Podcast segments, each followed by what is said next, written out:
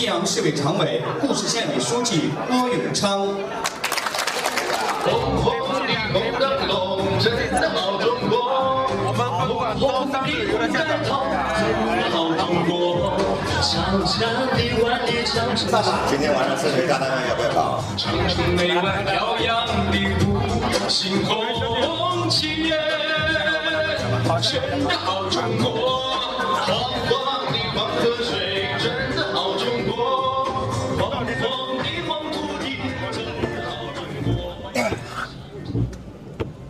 小雪。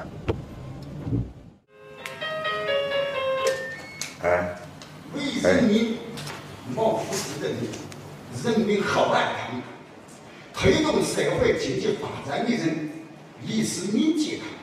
今年年前我们把所有的拖欠农民工的工资都得解决完，不是光你这一户，所有的逢九必须五两一茅台，对吧？西安人都跟要种花来，这这这是蓝毛了，这个标准太高了。嗯，还是给国人民办了很多好事。哎，我们就是我们包九三个一定一辈子都。因为我觉得我在基层已经干了十一年了，也可能也是河南省在这个基层主要岗位上干的最长的人。他是你看，你看这说起说起来，这个县委书记，你说都是土皇帝，好像权力有多大？省里面来一个副处长，你县委书记有点像孙子一样去伺候他。河南省第一大县的县委书记，管了一百六十五万人，觉得这个听起来就是这么权力这么大，其实不是，受制约因素非常非常多，苦不堪言。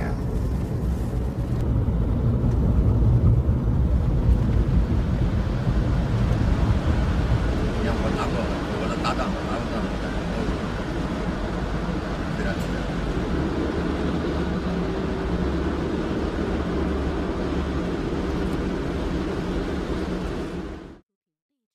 监狱啊，七年，已经放出来了，我们已经见面了，我们已经见面了。已经放出来了。对啊，对啊，对啊，我们也见面了。五年嘛，他大概关了五年多吧，减刑减一点刑，差不多四五年时间就出来了吧。就是有一天突然之间，我就接到一个加加好友的来信嘛，一看啊是郭永昌，然后你可以想当时那个心态是多么的忐忑嘛。一方面你又期待跟他进行交流，另外一方面你也不知道会面临什么问题。他实际上进去后看过一个版本，然后他进去后我的版本又加了一点东西，嗯，然后我就问他看了片子吗？他说看了。我说你怎么评价呀？他大概引用了一句《诗经》里面的话嘛，叫做“天下之人莫如兄弟”嘛。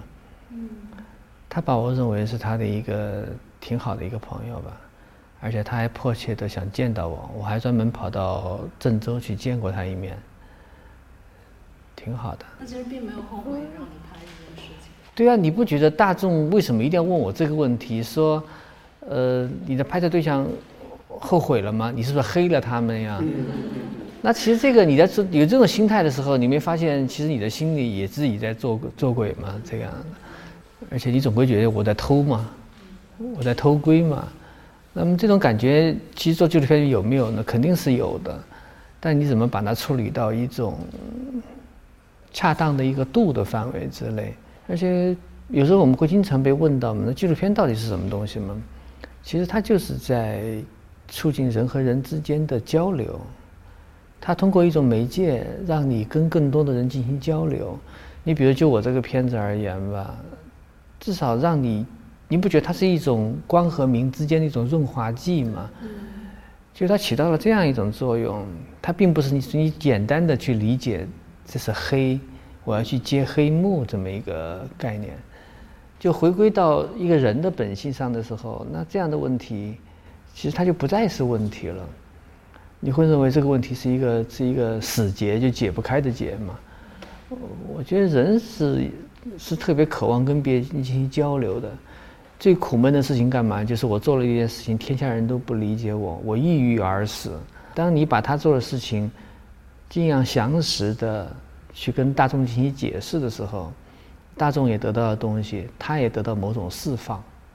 那么这种感觉其实是做是纪录片可以去做的，就就纪录片这种类别可以做的事情，就包括今天你们做的这些一席的活动，比如下面的后续节目，实际上你说你们在做什么东西？